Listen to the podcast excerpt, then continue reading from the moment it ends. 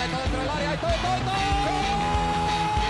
la pide Deco, intenta meter y lo hace bien para Larso, la deja para todo, todo, todo, todo, todo, todo.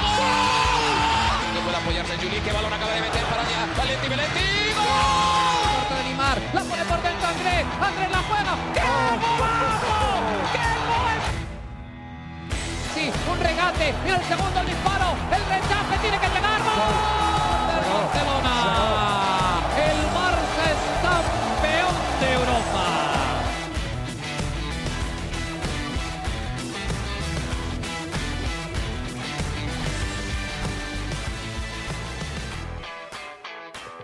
Hola amigos de ADN Barça, bienvenidos nuevamente a otra edición de nuestro podcast. Estábamos desaparecidos, estábamos esperando que se diera el anuncio de la renovación de Messi, del fichaje de Messi. Y bueno, ya decidimos no esperar más y vamos a hacer un episodio de ADN Barça porque han pasado muchas cosas, ya se ha adelantado bastante la Eurocopa y la Copa América y se siguen dando salidas y, posibles rumores de fichajes o posibles salidas en el equipo y queremos afrontar esa situación, por supuesto, junto a Mariana Guzmán nuevamente desde Barcelona, porque se calienta un poco todo este panorama, ¿no? En cuanto al, eh, a los fichajes y a las posibles salidas, sobre todo tomando en cuenta la gran crisis en la que está el Fútbol Club Barcelona, los movimientos que se tienen que hacer para que se pueda anunciar no solo el fichaje de Messi, sino que puedan inscribir incluso a los jugadores que ya habíamos, eh, de los que ya habíamos conversado, Agüero, Depay, García, Emerson, todos ellos. Bueno, muchas cosas tienen que pasar y de eso vamos a hablar eh, con Mariana Guzmán hoy en ADN Barça. Mariana, ¿cómo estás? Bienvenida nuevamente a nuestro podcast. Hola Alejandro, ¿cómo estás? Sí, ya nos iban a salir telarañas si esperábamos ese anuncio de Messi. De verdad, esto, esto se ha hecho, para mí se ha hecho eterno. Yo, sí. antes de que entremos en materia, te quiero preguntar, como culé, como hincha, ¿qué sientes de este silencio? Sí. Porque esperábamos, no, lo anuncian en el cumpleaños, no, espera el, el día que se acabe el contrato y lo van a anunciar. Sí. Y pasan los días, dicen, están a punto, ya sacaron el bolígrafo para firmar, están en eso y no termina de darse la noticia. ¿Cómo te hace sentir eso? ¿Cómo te sientes sí. a día de hoy? Dejando a un lado todo lo que vamos a explicar ahora, eh, uh -huh. creo que el Barcelona, la Porta ha fallado en comunicarse mejor en cuanto a, este, a esta situación, ¿no? Pudo haberlo hecho mucho antes de que se diera esa fecha en la que ahora, bueno, ahora Messi es jugador de, de nadie, de la vida, de fútbol, de Argentina nada más. Free agent. Exacto, un agente libre. Y, creo que la Porta se pudo haber adelantado un par de días, tres días antes, de decir, miren, va a llegar esta fecha, es muy probable que no consigamos finiquitar y, explicar todo lo que se ha venido explicando después, ¿no? Lo que hemos podido saber después. La situación con la liga, la situación económica del Barça y que no te sorprendiera la noticia o que no se armara toda esta bola de la que tú estás hablando de que, bueno, ok, no, viene por ahí, porque hubo reportes de, de, de periodistas muy reconocidos, no, ya está todo muy encaminado en los próximos días, esto va, lo van a anunciar y ahora hay un silencio hasta incómodo, ¿no? Uno de esos, bueno, pero... Total. Eh, acá, eh, ya la Copa América está en semifinales y la Eurocopa también, dentro de una semana ya van, van a haber terminado esos torneos y vamos a estar, bueno, y, y ya viene la pretemporada. Tenemos encima, tenemos encima la pretemporada. Exacto. Y, y, entonces, ¿cómo, qué va a pasar? Me, me, me, molesta que no hayan sido más claros, ¿no? Eh, criticando a la, a la, junta directiva actual, porque es la que hereda todo este problema. Creo que uh -huh. hubiesen podido ser un, eh, un, poquito más abiertos en cuanto a este tema. Yo sé que no, no es que van a dar los detalles de la negociación, pero que sí le digan a la afición, oigan, no se preocupen, esto es lo que puede suceder en caso de que suceda esto, es porque esto está pasando. Y no hubo nada de eso. Fíjate que el, mucha gente estaba esperando eso, que iba, ok, si a cumplir el contrato, el Barça va a anunciar la renovación. No, no fue así. O, o, o, va a anunciar el fichaje en el cumpleaños lo que fuera. No, no ha pasado nada y hasta el día de hoy que estamos grabando esto, sigue pasando el mes de julio. ¿Y qué día es? 5 de julio ya estamos grabando esto. Exactamente, 5 de julio. Aquí faltan 20 minutos para que sea martes 6 de julio. O sea, a mí se me ha hecho este silencio muy, muy incómodo uh -huh. y, y, también estoy de acuerdo contigo. Sé que es complicado para una junta directiva decir algo sin decir lo que verdaderamente está pasando, porque esas negociaciones son complicadas y son uh -huh. confidenciales, pero la verdad, este silencio por parte de Messi y por parte del Barça es terrible. Y yo creo que al hincha, al culé, le duele este silencio. Entonces, nada, espero que, que se pueda definir esto pronto, que Messi pueda ser fichado nuevamente, porque la verdad se está complicando mucho también a nivel de sensaciones. O sea, el, Recordemos que el hincha es sentimental. Entonces, Esto, esto también eh, puede generar una erosión. Sin embargo, como han comentado los medios, como hemos dicho aquí en, en ADN Barça, el fichaje es una realidad. Eh, esto sí se va a dar, pero bueno, son detalles que tienen que arreglarse antes de tener esta firma de Leonel Messi que ya no será una servilleta como cuando tenía 12 años y se comprometió con, con, el club. ¿Cómo han cambiado las cosas, no? Y cuánto le ha dado muy confiada, Te veo muy confiada y yo leyendo eh los artículos que me enviabas hoy antes de empezar el, el, episodio de hoy, digo, oye, la, la, situación está complicada y vamos a, explicar, a tratar de explicarla un poco porque obviamente sabíamos que, que Laporte iba a tener que afrontar un, un hueco, una deuda grandísima. Horrible, sí. Y, pero quizás no teníamos la magnitud, ¿no? Y todavía mm, creo que no sabemos al detalle todo lo, lo grave que está la situación con el Barça, pero bueno, podemos ya, ya al menos tener una idea, ¿no? De, de los números y por qué el afán en, en, tratar de salir de jugadores, ya trincado cedido, eh, vendieron a Conrad. Mm, Eso, vamos a comenzar desde el principio, sí. porque ¿qué pasa? Tenemos que hay un límite salarial, que uh -huh. eso es un obstáculo enorme para poder retener a Messi y tener al resto de los jugadores. Entonces, sí. eh, por el tema del fair play financiero, el Barça tiene que reducir unos 200 millones de euros la masa salarial. Que esto es una millonada, lógicamente. Tenemos un equipo que fue golpeado, como todos, ¿no? Por el, por el tema COVID. Eh, entre el tema de que se cerraron los estadios, se habla de que el Barça, y bueno, todo lo que ha generado, no, no solamente el cierre de los estadios, pero por esta coyuntura que vivimos, el Barça ha sufrido unas pérdidas de 580 millones de euros, ¿ok? Que es muchísimo.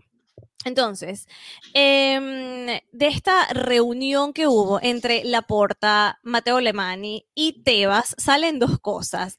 Primero, que la liga, como tiene que ser, y no es que me guste darle la razón a Tebas, eh, tiene que respetar, ¿no? Lo que es el fair, play, el fair play financiero, porque las reglas tienen que ser iguales para todos, sí. ¿no?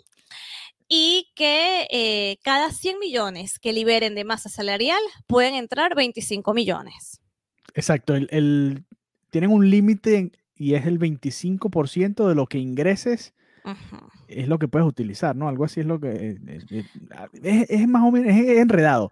Exacto, o sea, no es que puedes ellos tienen por cada quieras. 100 millones, exacto, claro, por cada 100 millones pueden, pueden entrar 25. Así funciona. Entonces, ahí tienen que hacer las matemáticas y los cálculos para que puedan pagarle a los jugadores y puedan hacer todo esto. Increíble, increíble porque la verdad se ha complicado mucho más de lo que pensábamos y a pesar de haber vendido a, a dos, tres, cuatro jugadores, porque se acaba de anunciar este lunes que Junior Firpo va a irse al, al Leeds United. Eh, Trincado ya sabemos que se va cedido al Wolverhampton.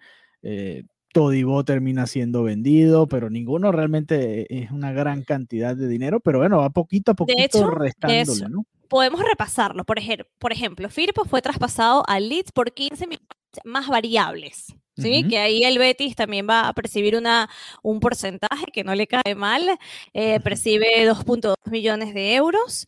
Eh, Trincao, cedido con opción de compra al Wolverhampton. ¿Vale? Sí. Eh, se estaría um, ahorrando la ficha, que son unos 8 millones brutos. Como dices tú, tampoco es que es demasiado, pero vamos poco a poco.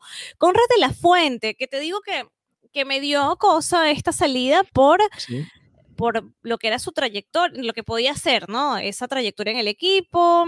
Eh, bueno, fue traspasado al Olympique de Marsella por 3 millones. Se ahorra también su, su ficha anual con el filial, que era muy, muy poco, ¿no? Al final eran 200 mil eh, euros que es más o menos lo que puede ser un buen jugador del filial o un, jugador reconocido que haya disputado con el primer equipo. Todibo, que fue traspasado al Niza por 8.5 que tiene también unas variables que pueden alcanzar 14 millones. Y Mateus Fernández, tu jugador favorito, que comentabas en las redes que ni lo llegaste a ver, es que no solamente tú, nadie. Nadie. Directamente, ellos rescindieron su contrato unilateralmente, pagándole una indemnización y este jugador va a demandar va a llevar este caso a los tribunales, así que esto también afectaría, porque claro, al final a los otros lo cedieron, pero con, él simplemente una, rescindieron el contrato. Claro, es que además fue un fichaje muy, muy particular. Fantasma, por decir de, de Bartomeu, ¿no? Claro, entonces ya por ahí es raro. Simplemente rescindieron el contrato y ahora el jugador va a llevar esto a tribunales y también esto va a afectar todo lo que es las cuentas del club. Bueno, ese, es apenas el comienzo del desastre que dejó Bartomeu ahí, ¿no? Le dijo, mira, ahí está, bueno, tú quieres ser presidente, la porta. Bueno, aquí te vamos a dejar este pequeño problema que vas a tener que resolver en el primer verano. Eh, ok, entonces esos son algunos de los que han salido, ¿no? Y también está la situación con Umtiti, Pjanic, eh, que son dos jugadores que no contaron el año pasado para Ronald Koeman y que también son dos de las fichas más altas de este Fútbol Club Barcelona, ¿no? A pesar de no jugar, cobran muchísimo dinero, además por, bueno, también la experiencia que tienen ambos. Pero es un problema grande el que tiene el Barça ahí con este par de jugadores. Sí, bueno, por ejemplo, en el caso de un Titi que sí juega, em, si él pudiera salir a préstamo, se ahorrarían 20 millones brutos, ¿vale? y con Pianis, que directamente, como tú dices, no juega, o sea, fue, fue banca toda la temporada, se fichó por 60 millones, eh, eh, una operación que nunca tuvo ningún tipo de sentido, eh, no tiene ofertas, eso hay que decirlo, él ahora no tiene ofertas y no quiere aceptar la carta de libertad. Entonces, em, en caso de que él pudiera salir cedido, que, se pueda de alguna manera repetir lo que fue la fórmula que utilizaron con Arta Turán, el Barça seguiría pagando su amortización. ¿Vale? O sea, se ahorrarían 16 millones de salario bruto. ¿Vale? Entonces ahí en cuanto a masa salarial sí ayudaría, aunque tampoco sería lo ideal, pero bueno, si el jugador no tiene ningún tipo de ofertas, eh, también es muy complicado. Y Coutinho, que es el fichaje más caro en la historia eh, del club, tampoco tiene ofertas de traspaso. Entonces, eh, ahí también se le complica. Claro, por eso, precisamente por eso no tiene ningún tipo de oferta. Entonces, al final, el salario de Coutinho es de 14 millones. Sí, no, mucho, mucho dinero. si sale cedido, igual el Barça tiene que pagar su amortización anual, pero libera lo que es esa mensualidad de 28 millones de euros brutos. Entonces, es una locura, es una locura, es una situación complicada. Tienes a jugadores que no quieren aceptar la carta de libertad, que nadie los está buscando, que nadie los está fichando. Luego los que has podido sacar la verdad representan una cantidad muy pequeña, como lo acabamos de conversar, como, con, como Trincao, con de la Fuente o Todibó, que al final tampoco vienen a hacer una, una gran diferencia. Entonces, ¿qué se tendría que hacer? Bueno, habría que sacar a los importantes, ¿no? A los que, a, los que de verdad cuando salgan em, se va a sentir en la cartera. Mira, el, a ver, repasando aquí el, perfil del equipo en Transfer Market, a ver cuál es el valor más o menos que tienen en el mercado. Eh, y además viendo la fecha de, caducidad del contrato de un Titi, que es hasta el 2023, y el de Pjanic hasta el 2024. O sea que este es un problema que, ojo, puede ser hasta peor, porque puede durar bastante tiempo. si estos jugadores no quieren irse y tienen el, respaldo legal, se pueden quedar en el Barça hasta esas temporadas. Imagínense todo lo que puede significar. Eh, de los que están en la nómina hoy en día, según Transfer Market, los que tienen más valor serían Frankie de Jong, que cuesta en el mercado supuestamente 90 millones en este momento. No sé si alguien se va a atrever a pagar ese dinero por cualquier jugador en esta etapa del, bueno, más allá del Manchester United, que parece que tiene de sobra. Eh, parece bastante dinero. Antoine Griezmann, según Transfer Market, valdría 60 millones. Eh, ¿Tú qué crees en cuanto a Griezmann? Ahora que tocaste esa tecla de Griezmann, ¿qué piensas? Porque nosotros hablábamos mucho de las sensaciones de que Griezmann a lo largo de la temporada, ¿no? Que, que no estaba haciendo lo que esperaban, que la afición estaba em, decepcionada. Luego no se sintió tanto así, ¿no? Luego se mejoraron esas sensaciones, pero a nivel económico, él viene a ser una importante fuente de, ingresos, ¿no? Si se genera su salida. ¿Tú, ¿Tú qué prefieres? Mira, yo viendo la edad de Griezmann, 30 años, si llega una oferta en esta situación en la que está el Barça, tienes que tomarla. tienes que tomarla, lamentablemente. Eh, es que no tienes más opciones. Dembélé está lesionado y, bueno, obviamente no, no, vas a recibir una, oferta por él. Eh, Coutinho también está lesionado, tampoco vas a recibir una oferta por él. Pedri, que es el otro que según Transfer Market valdría 70 millones, quizá valga más después de esta Eurocopa que está teniendo, no lo vas a soltar, ¿no? No tendría sentido. También tienes que tratar de competir. Estás en, las dos aguas, ¿no? ¿Qué hacer con una o con la otra? Y de resto no hay más nadie que valga ese dinero en, el equipo. Ter Stegen, si acaso, que también está lesionado, por cierto, porque acuérdense que se operó. O sea que la única opción es realmente si te ofrecen algo por Griezmann, salir de que Tendrías que, es que tienes que hacerlo, un jugador de 30 años. Más allá de que, bueno, puede ser, eh, qué sé yo, en dos años, tres años, cuando se vaya Messi, quizás uno o dos años Griezmann sea el líder de este equipo, pero la verdad no creo. Tienes que salir de él. Viéndolo del lado de negocios, ¿no? A mí me gustaría tener a Griezmann en el equipo. Creo que le aporta varias cosas al Barça. Ayuda en muchos, eh, muchos sectores del, del juego y ya lo hemos hablado acá en otros episodios. Pero viéndolo del lado del negocio, creo que no te queda otra, ¿no? Eh, con todos los que tienes lesionados, la crisis en la que estás. Y ojo, y cuidado, y ni siquiera vendiendo a Griezmann sea suficiente. Es que la situación es. Que de hecho no. bueno, por ejemplo, por ejemplo, Piqué, él aceptó una rebaja para continuar en el club. Entonces, eh, se reformuló su contrato, se van a aplazar pagos, eh, se va, bueno, eso, van a diferir pagos, hacer contratos que van de, menos a más para que el contrato que lo tiene hasta el 2024, bueno, no sea tan agresivo la cantidad de dinero que tiene que pagarle a, a Gerard Piqué, por ejemplo, que también es un jugador que ya para el tema del fútbol tiene, tiene su edad. Sergi Roberto, yo creo que ya está claro, ¿no? Que Sergio Roberto no continuará. No, no, no ha sonado mucho qué pasará con él, pero era uno de los jugadores que también eh, tiene un sueldo alto y, que tampoco mm, e, en cancha era como el titular, nunca ha sido titular. Entonces al final. tiene derecho hasta el contrato hasta la temporada que viene, ¿no? Hasta el verano que viene. Sí, sí, sí, sí, pero bueno, creo que no ha, no ha habido ningún tipo de, de, de noticia con, con Sergi Roberto. Sí, es que es difícil. A ver, teniendo a Emerson y a Serginho Dest, no tiene sentido que tengas a Sergi Roberto como lateral, no, menos que lo quieras usar de mediocampista. Pero si viene una oferta, lo mismo que te dije sobre Griezmann, si viene un equipo de la Premier que le encanta comprar jugadores que el Barça no necesita y te ofrece 20 millones por Sergi Roberto, se lo tienes que regalar. Toma, Llévatelo. Totalmente.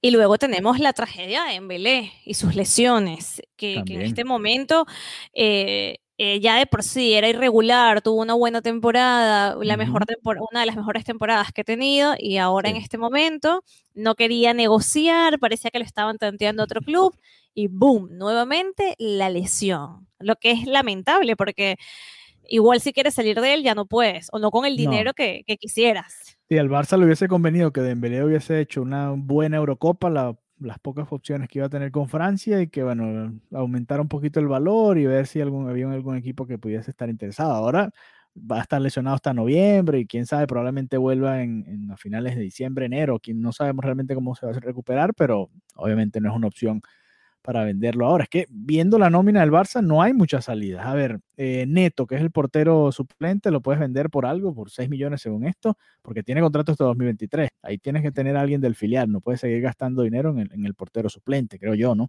Ya basta de estar fichando a porteros que, va, eh, que valgan mucho dinero para ser suplentes. No, ahí tienes el filial y tienes buenos eh, cuando se fichó a Neto también era un tema muy de, muy de estrategia en ese momento, ¿no? Era fue, fue con Silicen, hay que recordar, Silicen fue al Valencia y, y, el Barça le compró Neto al Valencia. exactamente, en ese momento era coherente.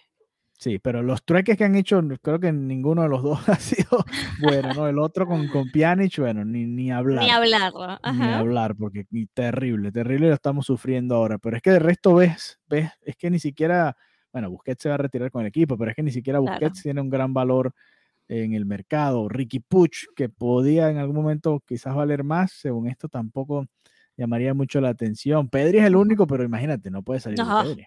No, no, no, por supuesto, y menos después de, la buena Eurocopa que ha tenido, ahora lo pobre lo van a mandar a los Juegos Olímpicos, contrario a lo que diría la lógica de cualquier persona que sabe que un deportista tiene que recuperarse, pero no, Pedri es uno de los mejores descubrimientos, ¿no? De, la selección y por supuesto del equipo, así que no, no es una opción.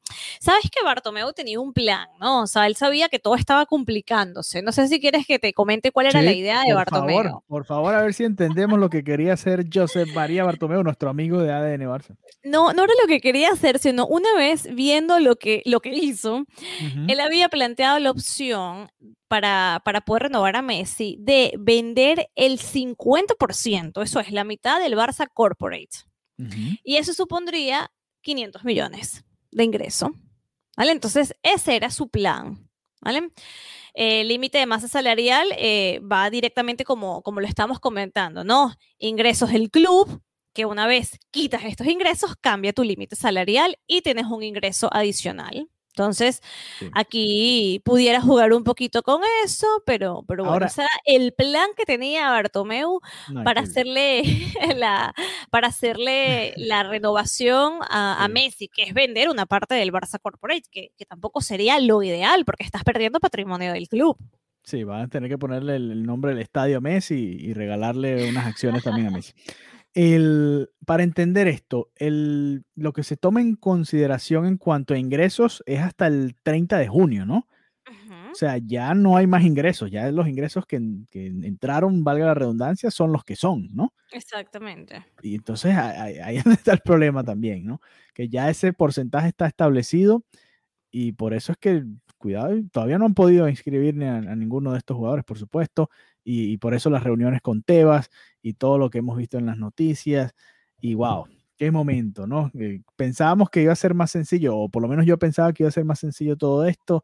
Era simplemente llegar al acuerdo con Messi, que ya de por sí en su momento era complicada toda la situación, pero bueno, ya al llegar a un acuerdo parecía que era lo necesario la llegada de Agüero. Y decía, bueno, no, aquí no hay manera que Messi no, no juegue en el Barça. Pero bueno, es normal que uno se preocupe porque uno va viendo y pasa el tiempo y pasa el tiempo y pasa el tiempo.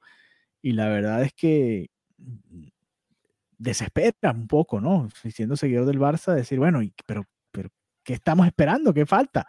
¿Qué falta para que firme Messi?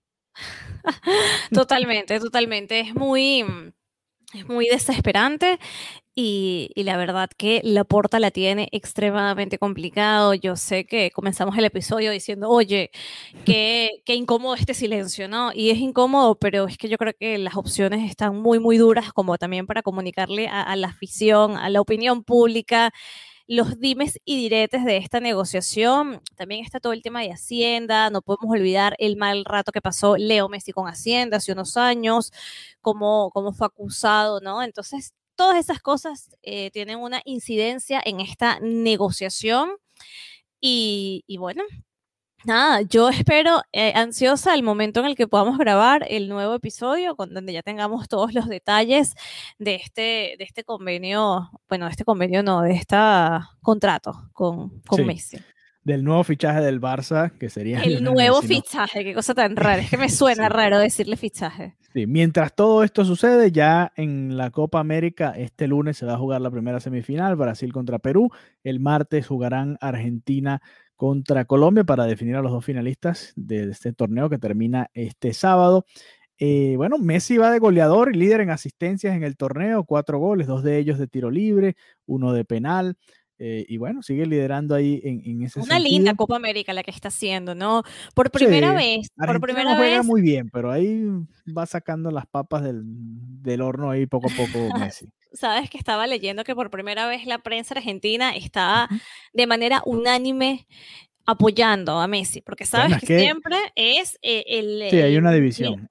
Una división horrible donde lo acusan, donde lo, le responsabilizan de todos los males, y luego está la prensa que lo ama y lo idolatra. Entonces, nada, parece que ahora hay unanimidad en que Messi es Messi. Yo, a mí me cuesta mucho ver los partidos en Argentina porque aquí son a las 2, 3 de la mañana, lo veo diferido, entonces al final ya no siento la misma emoción, ya vi todo, pero, pero bueno, ha sido bonito, ¿no?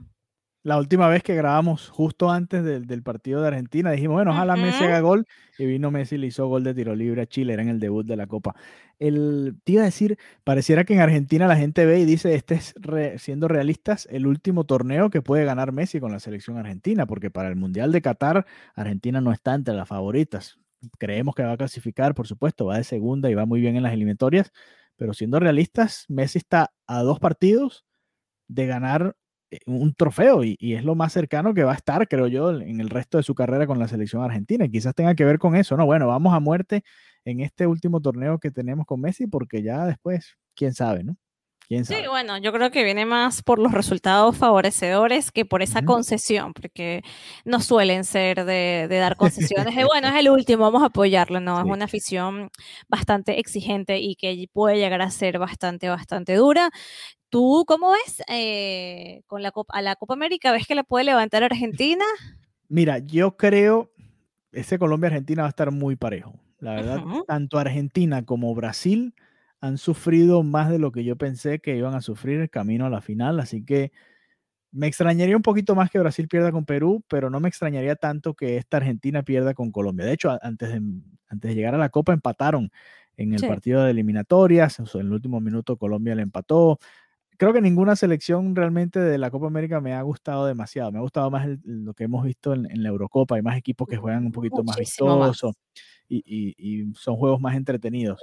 Así que creo que aquí, la verdad, cualquiera le puede ganar a cualquiera y no me sería una sorpresa que Perú le gane a, a, Brasil y que Colombia le gane a Argentina, por supuesto, por la historia, pero en el terreno, la verdad que no me sorprendería. Colombia le jugó muy bien a Brasil hace pocos días. Si no fuese por la polémica y por un gol al último minuto, Brasil no le gana a Colombia. Eh, Argentina sufrió muchísimo con Chile. Ha sufrido, sufrió con Ecuador en cuartos de final. Yo creo que no, no está muy por encima del resto, la verdad. Así que espero semifinales bastante parejas. Eh, ¿Tú cómo lo ves? ¿Crees que será Brasil-Argentina? Ojalá, ojalá sea Brasil-Argentina en el Maracaná. Es la final que todos queremos ver, ¿no? Creo. Yo, yo espero que, que gane. Neymar contra Messi. Sí, yo la verdad espero que, gane Argentina. Nunca fui de las personas que sintieran, que sintieran inclinación hacia Brasil. No, yo sí. Nunca en mi vida le he ido a Brasil. Obviamente reconozco el valor del fútbol, de los jugadores, o sea, eso no tiene ningún tipo de, duda, ¿no? Porque sería tonto, pero nunca le he ido a la selección brasilera, así que voy a Messi voy a Argentina. ya mi selección, ya mi selección no está, entonces bueno, vamos, vamos a Messi, ¿no? No, claro, y creo que el barcelonismo en general, viendo si es Messi contra Neymar, creo que la respuesta es bastante sencilla, ¿no? Messi eh, contra cualquiera, ¿no? sí, claro, claro, Bueno, pero eh, eh, obviamente contra cualquiera, pero si hubiese estado, qué sé yo, Coutinho en Brasil, dices, bueno, está Coutinho, pero la verdad es que no, lo que hay es más, hay más madridistas realmente en, en Brasil Hmm. que, otra cosa, ¿no? Pero bueno, eh, y pasando a la Eurocopa, que también llega a sus semifinales, oye, Alba, Busquets y Pedri han sido protagonistas de este equipo. Yo no pensé que lo iban a hacer realmente. Me sorprendió. Eh, aquí. Alba marcó gol sin querer, porque fue un rebote. Eh, Busquets fue el primero en patear un penal en una tanda, nunca me lo imaginé tampoco. Y Pedri creo que fue de los más destacados y me extrañó demasiado cuando Luis Enrique lo sacó en el último minuto para poner a Rodri a patear un penal. Dije, bueno, me, extraña. Y al final Rodri le terminan tapando el penal. Pero bueno, es un equipo que, que ha tenido bastante influencia del Barça y yo pensé que no lo iba a tener. Bueno, fíjate que ese es un tema muy polémico aquí en España. Obviamente, eh, Luis Enrique, ex eh, el seleccionador, es ex entrenador del Barça, no convoca a ningún jugador del Real Madrid, y ya eso generó una polémica, ¿no? y una división eh, en cuanto al apoyo no a la selección. Entonces, sí, es, un, es una selección que tiene esa influencia del Barça, que también tiene sus similitudes, ¿no? Porque la está manejando Luis Enrique, y, y, bueno, hay, hay dolientes, ¿no? Hay dolientes, hay muchas personas que por llevarle la contraria a Luis Enrique casi que no quieren ver a la selección avanzar, pero al final, eh, bueno, España ha ido de menos a más, ¿no? De, todo como comenzaron, criticando esas sensaciones tan no buenas del principio a, estar en, el lugar en el que están. A mí me emociona mucho vivir aquí y, y seguir ¿no? a, España, aunque como ya hablábamos un poquito fuera del, episodio y fuera del podcast, eh, Cataluña no es necesariamente el lugar que se identifica sin caer en generalización, porque es lo que menos quiero, pero a nivel de ambiente, a nivel de calle, no sientes esa misma emoción que de repente puedes sentir en una ciudad como Madrid. Entonces también me gustaría tener esa perspectiva de eh, personas con la camiseta, siguiendo a la selección, porque aquí la verdad es algo que yo en mis cinco años viviendo no he visto. O una vez, una vez vi una, vi unas pantallas en Plaza Cataluña con un partido de la selección y la quitaron, la quitaron ahí mismo. O sea, era como que no, no tienen la autorización y literal bajaron las pantallas. Entonces, sí, entonces por eso te digo, es, es, distinto vivirlo desde aquí, pero igual a mí me, a mí me gusta seguir la selección española. a la selección española sí la sigo desde hace años, desde que era pequeña. y, me emociona y espero que, que, lleguen hasta el final. Es un rival muy complicado, ¿Cómo ven ese partido contra Italia? ¿Cómo ven ese partido contra Italia? Va a estar, va interesante. Es complicado, exacto. Cualquier cosa puede pasar, pero Italia viene muy bien y, bueno, de verdad, es un partido duro. Bueno, pero eso es la belleza del fútbol, ¿no? Y la belleza también que hemos visto en esta Eurocopa, cómo, cómo nos sorprenden estos resultados. Entonces, partidazo el que se viene mañana. Sí, es que de hecho cuando uno veía el camino de España hacia una posible final, decía, bueno, tiene que vencer a Francia en algún momento. Que parecía imposible antes. Parecía imposible, sí. Y quizás a Bélgica, ¿no? Y fíjate que no, le ha tocado un camino hasta un poquito más sencillo, más allá de que el partido contra Croacia fue espectacular y complicado, tiempos extras, pasó de todo. Eh, este partido contra Suiza también, la tanda de penales la comienza perdiendo España, la comienza Busquets errando un penal. Yo dije, bueno, lo que faltaba, ¿no?